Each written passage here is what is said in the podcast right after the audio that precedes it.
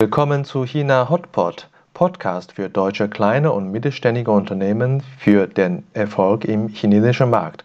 Mein Name ist Xiaolong Hu, Ihr Gastgeber.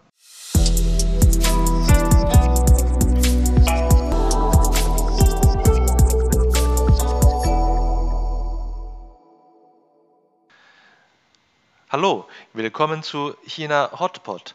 Heute Episode 34 bei uns zu Gast Christina Verum Wang. Frau Verum Wang hat Sinologie studiert und arbeitet jetzt in ihrem Traumjob als Leiterin des Konfuzius-Instituts in Frankfurt. Sie unterstützt unter anderem deutsche Unternehmen, chinesische Kompetenzen oder China-Kompetenzen aufzubauen. Durch ihre eigenen Erfahrungen als Managerin in der Industrie am Standort China und äh, Vizedirektorin CDHAW, Chinesisch-Deutsche Hochschule für angewandte Wissenschaften an der Tongji University, sieht sie viele Potenziale, wie deutsche Mittelstandsfirmen den chinesischen Markt noch erfolgreicher bearbeiten können. Hallo, Frau Werungwan, danke, dass Sie Zeit für uns haben. Ja, hallo Herr Hu, vielen Dank für die Einladung, freue mich sehr und ähm, einen schönen Gruß, herzlich willkommen auch natürlich an die Zuhörerinnen und Zuhörer des Podcasts. Schön, äh, danke für Ihre äh, nette Begrüßung. Äh, ich habe in dem Vorgespräch erfahren, dass Sie sehr früh mit Chinesisch lernen angefangen haben. Was war Ihre Motivation damals? Ja, die Motivation, ich glaube, es gab einige Punkte. Also Chinesen sagen dazu immer, Yuanfen, ne? also sozusagen schicksalsweise vorherbestimmt. Und äh, also so ein Punkt war, ähm, dass wir zu Hause fünf Kinder waren. Ich war die jüngste und meine Eltern haben immer gesagt, damals schon, also in den 70er Jahren, jeder fünfte Mensch auf der Welt ist ein Chinese. Du bist unser Chinese. Und das ist mir irgendwie hängen geblieben. Hm, China hat mich als Kind schon sehr interessiert und es gab noch ein paar andere Schlüsselerlebnisse, die erzähle ich jetzt nicht alle, ja. Und ähm, ich habe dann tatsächlich auch schon so in der 11. Klasse etwa angefangen, Chinesisch zu lernen, also mit einer äh, Freizeit-AG sozusagen äh, oder Nachmittags-AG, wie man heute sagen würde. Und äh, bin dann dabei geblieben. Ja, und bin immer noch dabei, Chinesisch zu lernen und zu verbessern. Ja. ja, Sie haben ja auch im Studium schon China besucht und äh, äh, damals war ja echt auch sehr früh, Ende 80er oder Anfang 90er. Äh, Sie haben schon äh, Chinesisch gelernt äh, in der Zeit, als Sie in China waren. Ähm, haben Sie dennoch ein, ein paar Aha-Erlebnisse in Ihren ersten China-Reisen? Ja, also Aha-Erlebnis, ich würde sagen, ähm, die ganzen ersten Monate waren ein einziges Aha-Erlebnis oder man könnte auch sagen, äh, ein einziger Kulturschock. Also es war in der Tat so, ich hatte zwar, so wie meine Studienkollegen natürlich auch, äh, wir hatten Chinesischkurse natürlich gehabt vorher in Deutschland. Ähm, also ich habe tatsächlich zwei Jahre studiert schon in Deutschland, bevor wir dann damals nach der Zwischenprüfung nach China gegangen sind. Aber ähm, die Sinologie war damals ähm, deutschlandweit noch sehr viel klassischer orientiert als heute ähm, obwohl ich in Tübingen studiert habe, was schon einen modernen Schwerpunkt hatte, war es einfach so, ähm, dass die Didaktik des Chinesischen als Fremdsprache, so wie wir das heute kennen, ähm, also das war einfach noch sehr, sehr, sehr in den Anfängen. Ja? Das heißt, der Unterricht, den wir hatten, der war sicherlich nicht so gut wie der Unterricht, den die jungen Leute heute haben. Mit dem Ergebnis, dass ich damals nach China kam, nach zwei Jahren und ähm, also nicht sehr viel sprechen konnte. Und das, was ich gesprochen habe, hat man nicht verstanden. Und was die Leute mir geantwortet haben, das habe ich nicht verstanden, was auch zu einem großen Teil daran lag, sicherlich, ähm, dass ich in Chengdu war, also Hauptstadt der Provinz äh, Sichuan im Südwesten von China. Und dort wurde damals auch tatsächlich noch sehr stark Dialekt gesprochen. Ähm, ich erinnere mich noch, dass ich so nach einem Dreivierteljahr oder so zum ersten Mal nach Peking kam und äh, dort aus dem Zug gestiegen bin und äh, also buchstäblich ganz erstaunt war, dass ich auf einmal die Leute verstanden habe, was halt in Chengdu auf der Straße meistens nicht der Fall gewesen ist. Ja, da merkt man erst, äh, wie groß China ist und wie unterschiedlich auch die Subkulturen äh, sind. Genau. Und äh, China hat auch in der, sagen wir, in der Zeit sich viel verändert. Sie waren China sehr verbunden, haben mehrere Stationen in China verbracht jetzt insgesamt zurückblickend äh, waren Sie sicherlich fast zehn Jahre äh, in China gewesen.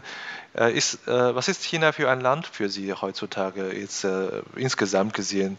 was, welche Beziehung haben Sie zu China aufgebaut?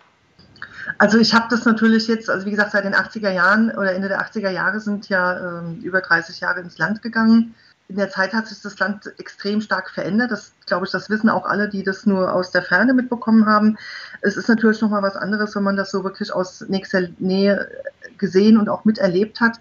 Also für mich ist China, ich habe wie gesagt auch schon als Kind mich sehr dafür interessiert.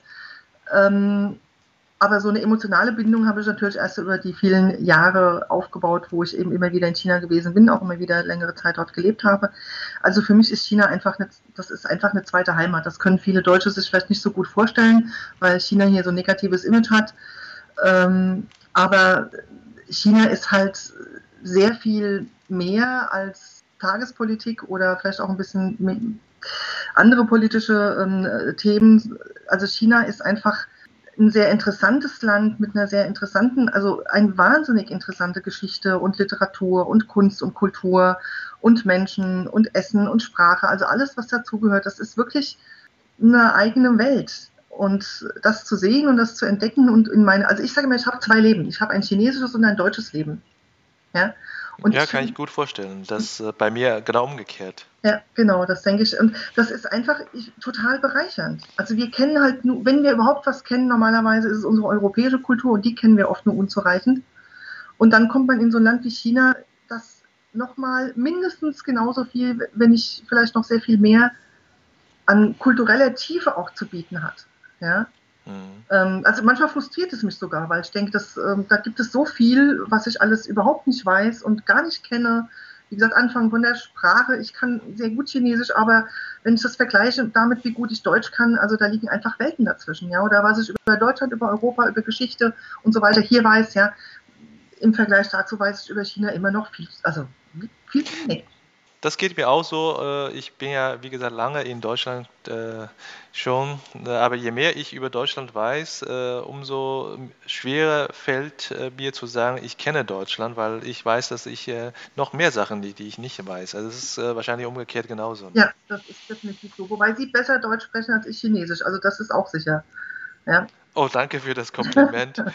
wir wollen heute ja keinen Test machen. Nein, nein, nein. Auf den würden Sie wir, wollen, Wir wollen, wollen eher über das Berufliche nochmal äh, sprechen von Ihrer China-Stationen. Sie waren ja äh, in zwei Stationen 2005 bis 2008, 2017 bis 2019 äh, beruflich in China unterwegs gewesen. Und äh, das sind ja dazwischen schon äh, fast zehn Jahre zwischen diesen zwei Stationen. Ähm, wie haben Sie oder welche Unterschiede haben Sie äh, gemerkt, als Sie das zweite Mal beruflich wieder nach China gefahren sind? Ja, also ich, ähm, also die Unterschiede sind sicherlich enorm, wobei ich sagen muss, dass ich die Unterschiede von, also 1988, als ich ähm, zum ersten Mal in China zum Studium dann war, 88 bis 90, ähm, dann zu 2005 also die Unterschiede, die fand ich noch wahnsinnig viel größer. Also ich habe das Land wirklich kaum wiedererkannt, obwohl ich zwischendrin Stimmt. natürlich immer wieder mal auch zu Dienstreisen oder, oder Privatreisen oder was in China war. Ja. Aber diese Zeit, also so die 90er und Anfang der 2000er Jahre, also da hat sich China dermaßen rasant äh, gewandelt. Also da habe ich immer gesagt, wenn ich ähm, in einer bestimmten Stadt, egal welche jetzt, ja, ähm, drei Monate nicht gewesen bin und komme da wieder hin, da erkenne ich die Stadt nicht wieder. Ja? Also das war in dieser, das war wirklich eine dermaßen rasante, eine Turbozeit. Ja? Ähm, Demgegenüber hat sich das, Tem das Tempo der Veränderung doch ein Stück weit verlangsamt. Ja? Also ich habe von 2008, als ich dann aus China wieder nach Deutschland gekommen bin, bis 2017, als ich wieder hingegangen bin, ähm, Shanghai weitgehend wiedererkannt. Ja? Nichtsdestotrotz hat sich natürlich, also ich war in, beide Male in Shanghai, ähm, äh, natürlich hat sich trotzdem in diesen äh, acht, neun Jahren Shanghai sehr stark verändert. Mir ist es insbesondere aufgefallen ähm, im Bereich der Infrastruktur. Äh, also ganz speziell für mich, weil ich ähm, also auch sehr gerne äh, öffentlich unterwegs bin, ähm, sehr viel U-Bahn und so weiter fahre. Also das U-Bahn-Netz in Shanghai hat sich dramatisch äh, verbessert, also hat sich, ver, ich weiß nicht, vielfacht äh, zwischen 2008 und 2017. Man kommt mittlerweile also auch in die Außenregionen von Shanghai sehr, sehr, sehr gut öffentlich hin. Und in den, in den Zeit von 2005 bis 2008 hatte ich ähm, ich war von der deutschen Firma entsandt, aber ich hatte keinen Dienstwagen und keinen Chauffeur wie die meisten. Dafür durfte ich immer Taxi fahren und ich bin tatsächlich also fast alle Strecken mit dem Taxi gefahren, ja, damals. Ne? Und ähm, 2017, also kann davon keine Rede mehr sein. Ich fahre alles mit der U-Bahn und höchstens noch die letzten vielleicht zwei oder drei Kilometer, wenn man jetzt wirklich irgendwo weit außerhalb hinfährt, wo ähm, dann quasi das Ende, also die, die U-Bahn-Station auch das Ende des öffentlichen Verkehrs ist, dann nehme ich vielleicht äh, die, die letzten zwei, drei Kilometer noch ein Taxi oder so. Ja, also das hat sich dramatisch geändert. Ähm, das ist natürlich auch, also sagen wir mal so, das hat sich das wirkt sich also ganz konkret auch dadurch aus, nicht nur, dass ich dann halt mit der U-Bahn fahre, sondern dass ich auch die Zeit viel besser planen kann, weil die U-Bahn natürlich, also was heißt natürlich, in Deutschland ist es nicht mehr natürlich, aber in China ist die U-Bahn sehr, sehr, sehr pünktlich, ja, fährt alle paar Minuten. Das heißt, ich kann sehr, sehr zuverlässig planen, wann ich los muss, äh, wann ich wo ankomme. Ähm, und das war eben vorher oft so ein Glücksspiel da konnte die Strecke mit dem Taxi mal eine Stunde dauern, konnte aber auch zwei oder drei Stunden dauern. ja, und ähm, also insofern ist die, ähm, wie gesagt, die Zuverlässigkeit und auch die Planbarkeit, die Termintreue und so weiter, das ist, äh, hat sich dann dadurch deutlich verbessert. Ja? Also das ist sicherlich so der eine Bereich, ähm, wo ich es ganz stark gemerkt habe. Und äh, ja, architektonisch äh, finde ich, hat Shanghai sich auch ein Stück weit verbessert. Ne? Äh, sind auch so ein paar Bausünden der Vergangenheit, also äh, vielleicht ein bisschen beseitigt worden, ja, dass äh, die, ähm, die Stadtplanung entlang des Flussufers äh, hat sich also sehr stark verbessert, dass man da mm, mittlerweile sehr schöne, also Kilo, Dutzende von Kilometern Radwegen, Spazierwegen und so weiter hat, wo man dann auch tatsächlich in Shanghai, was man sich ja gar nicht würde vorstellen können, ähm, tatsächlich Wege hat, wo man eben nicht von Menschenmassen umgeben ist, sondern wo man wirklich wie in Deutschland äh, einsam durch den Wald spazieren kann. Ne? Also Wald nicht, aber eben diese Flusspromenade oder so. Ne? Also, ja, das ist wirklich schön geworden. Ja. Also solche Dinge sind mir schon aufgefallen. Ja. Genau. Sie sind ja beruflich unterwegs. Haben Sie da äh, auch Unterschiede gemerkt äh, von dem Berufsbild? Äh, von den, von den Entsendeten oder von den Ausländern, die in China tätig sind? Ähm, also auf jeden Fall, muss man sagen, ich war 2005 und 2017 in unterschiedlichen Funktionen. Also 2005 bis 2008 war ich tatsächlich für eine deutsche Firma entsendet, äh, habe dort äh, Vertrieb und äh, Markt äh, bearbeitet, also den Vertrieb aufgebaut, äh, Repräsentanz gegründet und so weiter. Und 2017 äh, bis 2019 war ich an der Hochschule. Insofern sind die Bereiche und die Branchen auch ein bisschen unterschiedlich. Ähm, allerdings hatte ich an der Hochschule eben auch sehr viel Kontakt zu den deutschen Unternehmen, weil das einfach Teil der Aufgabe war ähm, die Unternehmenskooperation zu äh, ähm, betreuen. Und ähm, also was mir sehr stark aufgefallen ist äh, 2005, äh, dass ich eine von damals also sicherlich ganz wenigen entsandten Frauen gewesen bin. Ähm, es gab tatsächlich damals, also ich habe fast fast niemanden kennengelernt. Also die allermeisten Frauen, die es damals dort gab, waren eben mitreisende Ehefrauen und äh, entsandt haben die Firmen dann die Männer, ähm, was schon damals natürlich äh, ja, unausgewogen fand, ja. Ähm, und manchmal hält man sich, es ist einfach so. Also unter Frauen spricht man ein bisschen anders, da ist der Zugang ein bisschen anderer und äh, vielleicht auch manchmal ein bisschen leichter und so. Ne? Da hätte ich mir manchmal schon gewünscht, dass man vielleicht die eine oder andere den eine oder andere weibliche Gesprächspartnerin hätte. Das äh, ist mittlerweile ganz anders, wobei es, wie gesagt, da, auch daran liegen kann, dass sicherlich an der Hochschule, an der Universität äh, insgesamt mehr Frauen tätig sind. Ja. Aber ich habe eben auch in den Unternehmen, mit denen ich dann Kontakt hatte, 2017 bis 2019, ähm, einige, also gar nicht mal mehr so wenige Frauen äh, kennengelernt, die also eben auch in Führungspositionen äh, dort tätig waren, die von der deutschen Seite entsandt waren ähm, die Niederlassung geleitet haben oder was auch immer. Ja. Also es war immer noch nicht die Mehrheit, die Mehrheit sind immer noch die Männer, ne? aber es ist auch nicht mehr so exotisch wie Anfang des Jahrtausends.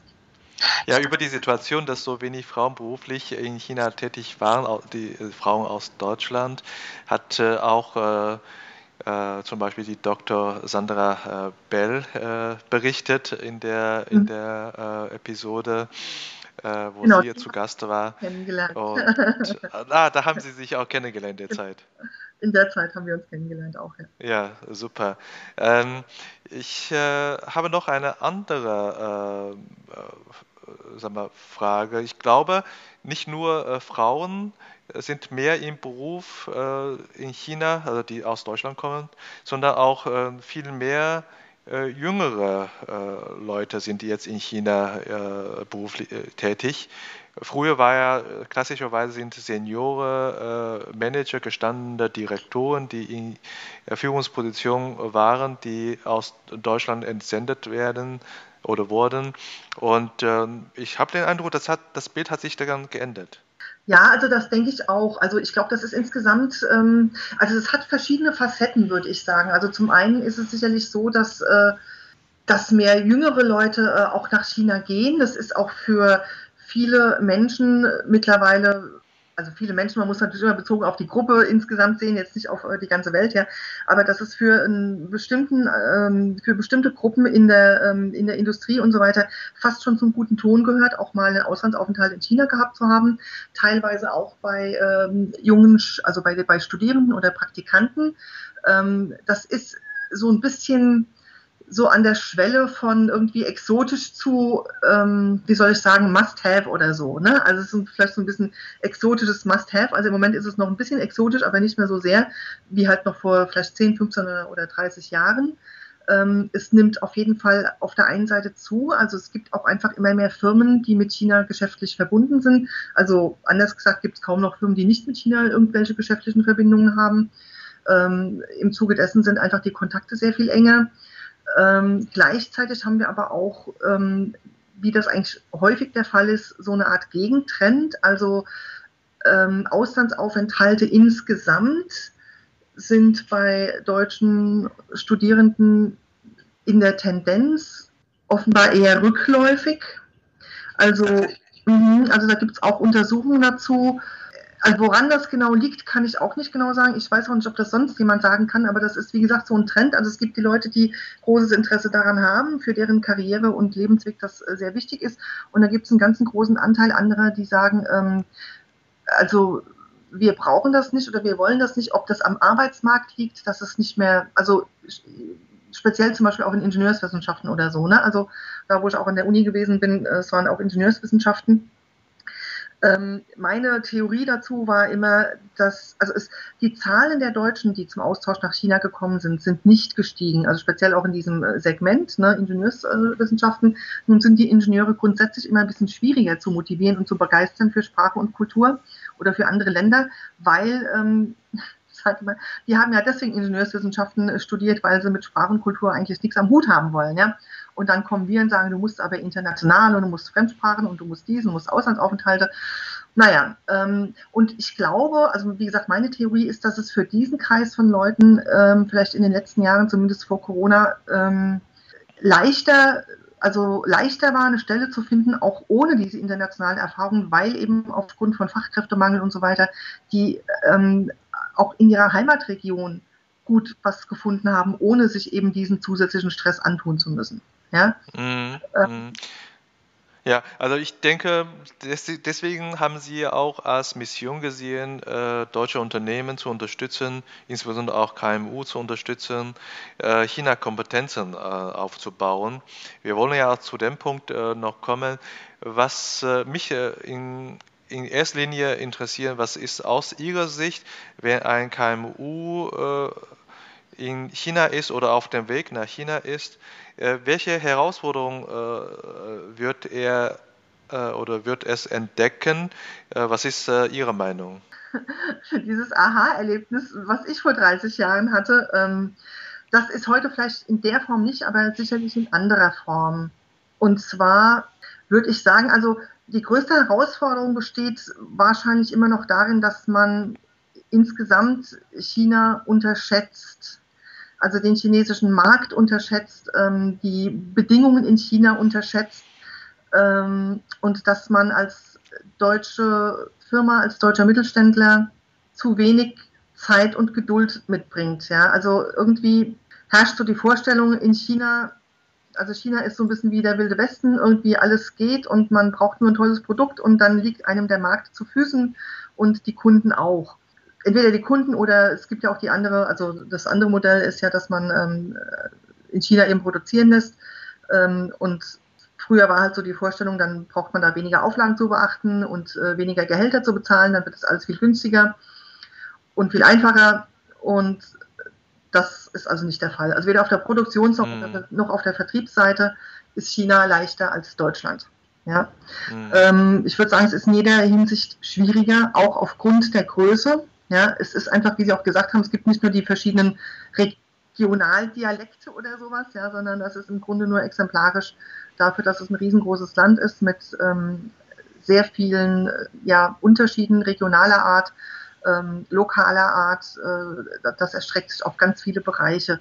Und es herrscht halt oft, wie gesagt, so die Vorstellung, entweder ich produziere dort ganz billig, das, ich denke mal, das hat man sich mittlerweile ein Stück weit abgeschwingt, ähm, weil es zu viele Erfahrungen gegeben hat, wo es das eben nicht bewahrheitet hat. Aber viele können das aus der Distanz trotzdem nicht gut nachvollziehen. Also China hat immer noch natürlich niedrigere Gehälter als Deutschland. Ja, wieso ist es nicht möglich, dort günstiger zu produzieren? Ja, ähm, das hat eine ganze Reihe von Gründen. Ja, und das, was man eben äh, versucht einzusparen an den Gehältern oder was man faktisch an den Gehältern einsparen kann, das muss man tatsächlich in anderen Bereichen wieder draufzahlen. Ja? Mhm. Und ähm, genauso ist es eben auf der, wie gesagt, auf der Vertriebsseite. Ja? Also diese, ähm, dieses Land ist riesig, es ist sehr komplex, es ist sehr, ähm, es ist sehr aufwendig also ich sag mal nur, also es, es, gibt im Grunde Beispiele ohne Ende. Ja, das geht schon damit los, dass ich sage mal, China hat die Bürokratie erfunden. Ja, das glauben die Deutschen nicht, weil die Deutschen beschweren sich ja über fast nicht so gerne wie über die deutsche Bürokratie. Ja, ähm, und ich sage mal, China ist aber tatsächlich der erste Beamtenstaat der Geschichte. Das weiß ja auch keiner in Deutschland. Ne? So viel auch zum Thema interkulturelle äh, und, äh, und Landeswissen und so weiter. Ja. China hat den Beamtenstaat erfunden und zwar schon vor zweieinhalbtausend Jahren. Und ähm, die chinesische Bürokratie kann einen in den Wahnsinn treiben.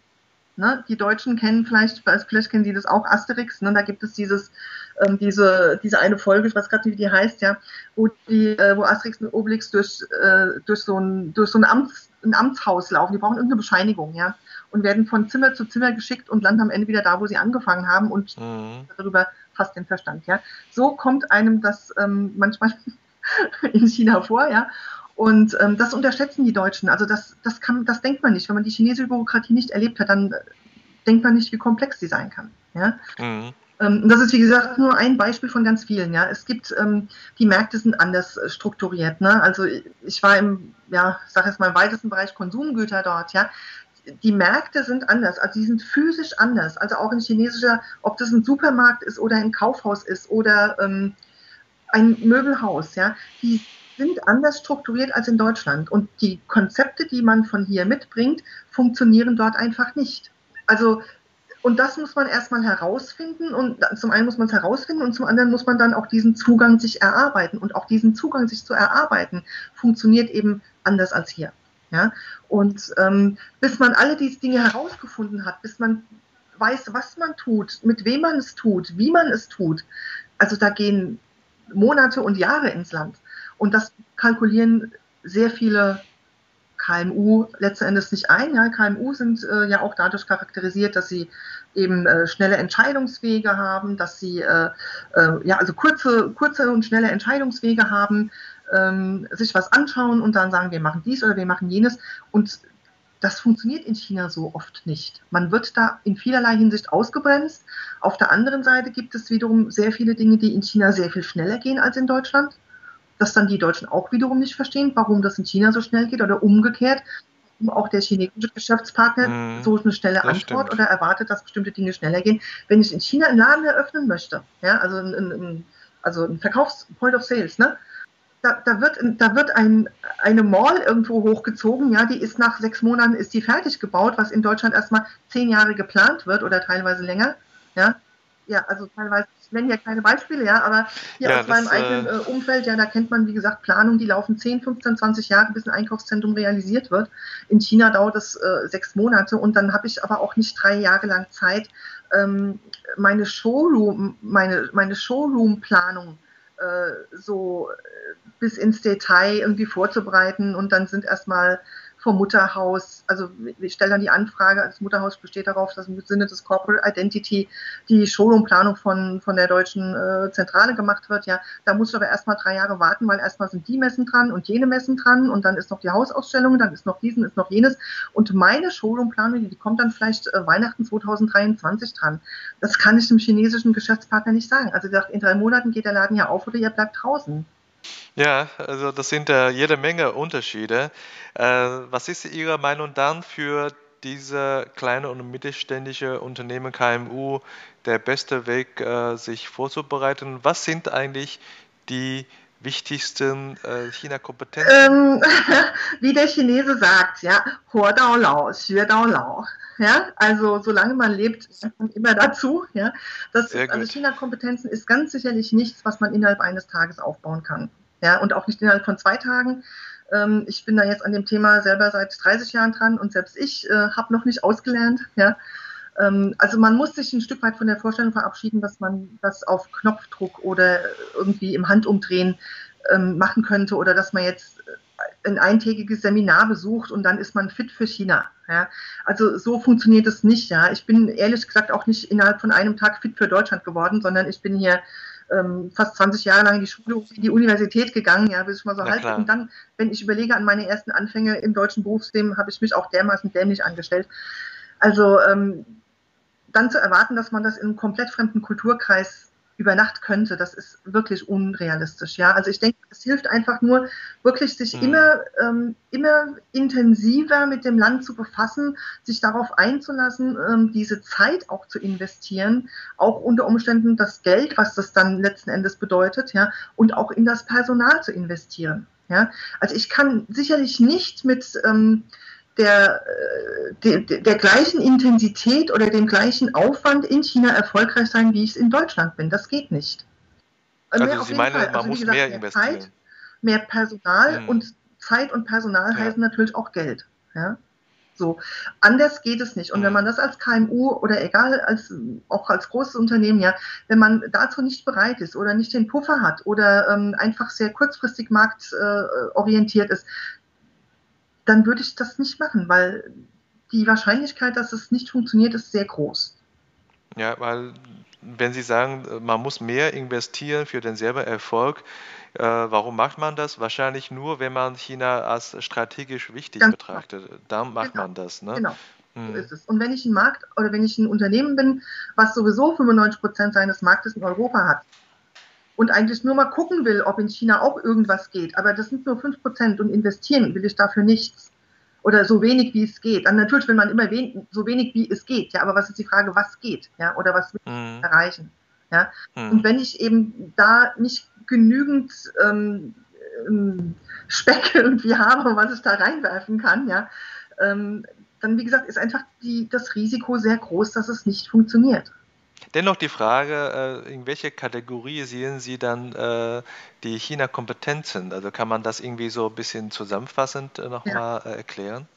Also, wie gesagt, es, man muss da dicke Bretter bohren, aber es hat sicherlich drei wesentlich, wesentliche Komponenten, Komponenten, aus meiner Sicht. Ja, das ist zum einen ähm, die Sprache, ja, das ist zum anderen äh, tatsächlich auch landeskundliche Kenntnisse und dann sind es ähm, in der kulturelle Fähigkeiten im engeren Sinne. Ja, also Sprache, ähm, um das vielleicht noch ein bisschen auszuführen, Sprache verstehen wir sicherlich so weit, ähm, dass es halt wichtig ist für China-Kompetenz.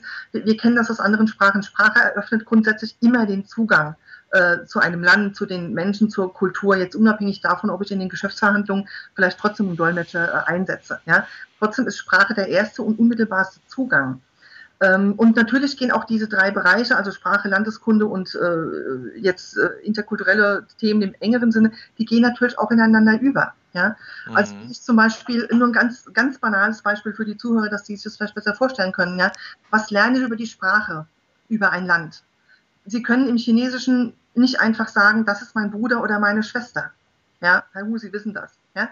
Im Chinesischen gibt es nicht ein Wort für Bruder oder Schwester. Ja, es gibt Worte für ältere Brüder und jüngere Brüder oder ältere Schwestern und jüngere Schwestern. Mhm.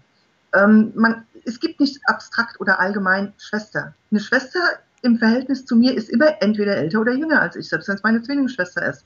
dann ist die eine Minute vor mir geschlüpft. Ja? Hm, genau. ja? Aber es gibt nicht dieses Verhältnis, Geschwister sind untereinander alle gleich. Mhm. Ja? Und was sagt uns das über das Land, über die Kultur und über die Denkweise der Menschen? Ja? Das ist, wie gesagt, nur so ein ganz kleines Beispiel. Es gibt also, das ist interessant, so habe ich auch noch nicht gesehen. Ja, ja aber es gibt ganz, ganz viele Beispiele, mhm. wo man wirklich über die Sprache ähm, schon sehr viel Einblick in die Kultur bekommt. Ja? Ähm, auch wie die Grammatik, chinesische Grammatik funktioniert komplett anders als die deutsche oder als die indoeuropäischen Sprachen insgesamt. Ja? Mhm. Und ich habe überhaupt erst durch Chinesisch verstanden, wie eng verwandt die europäischen Sprachen sind. Ich wusste mhm. das theoretisch vorher, hat mir auch einer gesagt, ja, die sind irgendwie indoeuropäische Sprachen, Englisch, Deutsch, Französisch, Italienisch, Latein, äh, Sanskrit und Griechisch, ja. Aber was das wirklich bedeutet und wie ähnlich die sich tatsächlich sind, das habe ich erst dadurch festgestellt, äh, dass ich Chinesisch gelernt habe. Weil da ist mir erst aufgefallen, wie anders eine Sprache sein kann. Ja, ja, das stimmt. Das heißt, man bekommt in der Tat auch einen komplett anderen Blick auf die eigene Sprache, auf die eigene Kultur. Ja? Ähm, dann vielleicht, weil Sie gesagt haben, diese oder diese drei Themenbereiche, ja, also Landeskunde. Ähm, ähm, wenn Sie zum Beispiel, also normalerweise denkt man als Deutscher ja überhaupt nicht drüber nach, was woanders alles anders sein könnte. So. Und daher kommen ja dann diese Kulturschock oder, oder diese Aha-Momente. Ja. Wenn ich zum Beispiel überhaupt nicht weiß, wie das chinesische Bildungssystem aufgebaut ist und wie das funktioniert, welchen Stellenwert das in der Historie hatte, ähm, dass es eben auch tatsächlich 2000 und mehr Jahre alt war und ist, das chinesische Bildungssystem. Ja? Ähm, welchen enormen Stellenwert chinesische Eltern der Bildung beimessen, und zwar besonders auch der formalen und der akademischen Bildung. Wenn ich das alles überhaupt nicht weiß, dann verstehe ich nicht, wie die chinesischen Universitäten funktionieren, wie das ganze Universitätssystem funktioniert, wie das Bildungssystem funktioniert. Und ich verstehe nicht, was das für meine Mitarbeiter heißt und für die Ausbildung meiner Mitarbeiter. Und ich verstehe nicht, warum ich keine vernünftigen Facharbeiter in China finde. Und ich weiß auch nicht, was ich tun soll, um die Leute zu finden, die ich brauche. Mhm, verstehe. Ja. Also das hat, und das sind ja dann Fragen, die irgendwie erstmal theoretisch in der Kultur oder im Wissen über Land und Leute ihren Ausgang nehmen, die aber dann letzten Endes ganz konkrete praktische Auswirkungen bei mir haben. Das Gefühl habe ich auch. Und das manchmal äh, entweder ein Kollege, äh, gut, ich bin jetzt selbstständig, aber nicht, nicht mehr Kollege im engen Sinne, aber auch ein Kunde äh, oder ein Partner äh, aus Deutschland, der mich ein, äh, zu einem bestimmten Thema fragt. Äh, meine erste Reaktion ist, äh, wie viel Zeit habe ich zu erklären. Ne? Ist, wie, wie, tief muss ich da oder wie, äh, wie, umfangreich muss ich da erklären? Äh, ich glaube, da am Ende, so wie Sie gesagt haben, man kann natürlich interkulturell äh, Phänomen erklären, aber dann, dann muss man ständig auch zurückgehen auf die Landeskunde und dann äh, muss man am Ende doch nochmal über die Sprache gehen. Äh, das ist wirklich sehr komplex. Ja, und das sind einfach Dinge, da, wie gesagt, da muss man sich äh, eben auch da Zeit geben und immer wieder äh, sein Wissen vertiefen, damit man versteht, was da passiert und warum es passiert und wie man darauf adäquat reagieren kann, um das zu erreichen, was man letzten Endes erreichen möchte. Und äh, das scheint ja natürlich mir sehr äh, auch komplex zu sein, um das anzueignen. Äh, was äh, schlagen Sie vor, wie ein KMU an sagen wir, Dienstleistungen extern einkaufen soll oder überhaupt mhm. selber äh, stückweise diese China-Kompetenz aufbauen soll? Also ich fände wirklich so am besten, ich habe ja auch sehr viele Jahre oder mache es auch immer noch, ne, interkulturelle Seminare äh, geleitet, ja. Ähm, und was ich auch immer anbiete, was aber leider von den Unternehmen oft nicht äh, gemacht wird, also mir geht es, also ähm, äh, es geht ja nicht um Akquise von Aufträgen, sondern es geht einfach darum, was ist langfristig erfolgreich. Ja? Und ähm, langfristig erfolgreich wäre meiner Meinung nach, wenn äh, KMU sich langfristig darin begleiten lassen und sich sozusagen coachen lassen auf diesem Weg nach China oder in China. Ja? Dass man ähm, in regelmäßigen Abständen eben immer wieder äh, äh, Besprechungen hat und äh, ähm, äh, Termine oder Workshops eben hat, wo man die Probleme, die auftauchen, äh, bespricht und eben auch analysiert und dann eben auch nach Lösungen sucht. Ja? Weil mit einem eintägigen Seminar, wie gesagt, da passiert nicht viel. Also weder verändert es in den Köpfen maßgeblich etwas, äh, noch ist der Umfang an Informationen auch nur annähernd ausreichend, um damit irgendwas anfangen zu können. ähm, aber so eine dauerhafte Begleitung, ja, das ist schon sehr wichtig. Und der zweite Punkt ist letzten Endes ähm, eben auch, ähm, man kann so viel machen auf der operativen Ebene, wie man will, wenn das bei der Leitung, bei der Unternehmensleitung nicht durchdringt, wenn da das Nadelöhr ist und die Informationen dort hängen bleiben oder die Bereitschaft, sich auf den chinesischen Markt einzustellen, nicht da ist, dann ist auch das vergebene Liebesmüh. Ja, ja gut zu das, wissen. Also das habe ich auch erlebt, dass dann eben auch tatsächlich in den deutschen Mutterhäusern ähm, oft entweder nicht die Bereitschaft da ist oder auch wirklich nicht die Möglichkeit besteht, sich auf diesen chinesischen Markt einzulassen. Ob das auf der Produktionsseite ist, ja, dass man sagt, wir können ähm, also zum Beispiel auch diese, diese ähm, sehr kurzfristigen Lieferzeiten, die ein chinesischer Kunde erwartet, die können wir eben zum Beispiel nicht einhalten, ja. Ähm, oder ob das andere Dinge sind. Also diese, diese Schnittstelle, ja, interkultureller Art, was jetzt nicht nur Kultur im Sinne von Konfuzius betrifft, sondern all die Themen, die wir eben angesprochen haben. Ne? Also diese Schnittstelle ins Mutterhaus, ähm, die muss auf jeden Fall auch offen sein und ähm, bereit auch diese, diesen Lernprozess mit China äh, eben auch so anzunehmen und umzusetzen. Ja, gut zu wissen, weil ich ja äh, auch das Businessmodell China Coaching anbiete, geht genau in die Richtung, wo Sie mhm. gesagt haben, kleinere äh, deutsche Unternehmen den Weg nach China oder in China zu begleiten. Und äh, äh, wenn ich jetzt äh, noch weitere Kundeanfrage bekomme, würde ich auch noch mal gerne auf, Sie zukommen. Das scheint so, dass Sie äh, entweder selber oder vom Konfuzius-Institut äh, diese äh, Coaching oder die Mentoring auch anbieten, richtig? Ja, genau. Also ah, vom Prinzip auch beides. Also ich habe ja auch noch eine Selbstständigkeit, wobei ich jetzt aufgrund des Konfuzius-Instituts da eben nicht mehr so sehr aktiv bin. Ähm, aber wenn da Interesse besteht oder ähm, was, ja, also bin ich immer offen. Ja. finde das Super. auch selber sehr interessant, weil ich immer sehr interessiert auch bin an der Industrie. Ich finde es also total spannend, was in der Industrie auch passiert und ähm, habe das auch immer sehr, sehr gerne gemacht. Ja. Ja, ich äh, habe ein äh, total gutes Gefühl. Ich glaube, ein KMU äh, bei Ihnen ist sicherlich in guter Hände, wird gut betreut von Ihrem äh, Wissen und äh, ja, also Wissen von beider Kultur äh, eigentlich profitieren. ich mache da ein äh, Punkt zu der beruflichen Frage. Ich würde vielleicht nochmal zwei, drei äh, persönliche Fragen stellen, weil Sie ja so viel China-Erfahrung haben, müsste ich meine Standardfragen so ein bisschen äh, wechseln. äh, ich, äh, äh, mich interessiert das, dass wir sind in China viel unterwegs. Was ist Ihr Lieblingsreiseziel für Urlaub? Das ist auch natürlich schwierig. Ne? Das ist ein bisschen so wie diese andere Frage, je mehr man kennt, desto mehr weiß man, was man alles nicht kennt. Ja? Ähm, also ich habe, früher fand ich irgendwie Shanghai gar nicht so toll. Ja, mittlerweile finde ich auch Shanghai sehr interessant. Ja. Ähm, und grundsätzlich, also ich persönlich als Mensch bin einfach ähm, nicht so der Großstadttyp. Ja. Und auch in China, also wobei in China natürlich eine Kleinstadt immer noch deutlich größer ist als die größte Stadt hier in Europa. Ja? Ähm, also da gibt es ähm, sehr viele interessante Städte, also sowohl historisch, ähm, das lohnt sich wirklich, ja, ob das die Terrakotta-Armee ist oder es gibt aber auch viele kleinere Ziele. Ja. Ich habe halt in, in Sichuan studiert und ich hänge natürlich sehr an meiner Heimatprovinz sozusagen. Ne. Also ich würde jederzeit, wenn ich die Wahl habe, ähm, auch wieder auf den Irmishan gehen oder auf den Qingshan ja, oder zu ähm, großen Buddha von ähm, äh, ähm, na, äh, also in, Süd, in, in, in Südsichuan eben, ne? Also, Löschan, Entschuldigung, ja, ich schreibe mal Lofu, Löschan, genau, Löschan. Das passiert. Ja, ja. Und ähm, auch Jiuzhaigo ist ein wunder, wunder, wunderschönes äh, Naturschutzgebiet, wobei das vor 30 Jahren auch wahrscheinlich sehr viel schöner war als heute. Ja.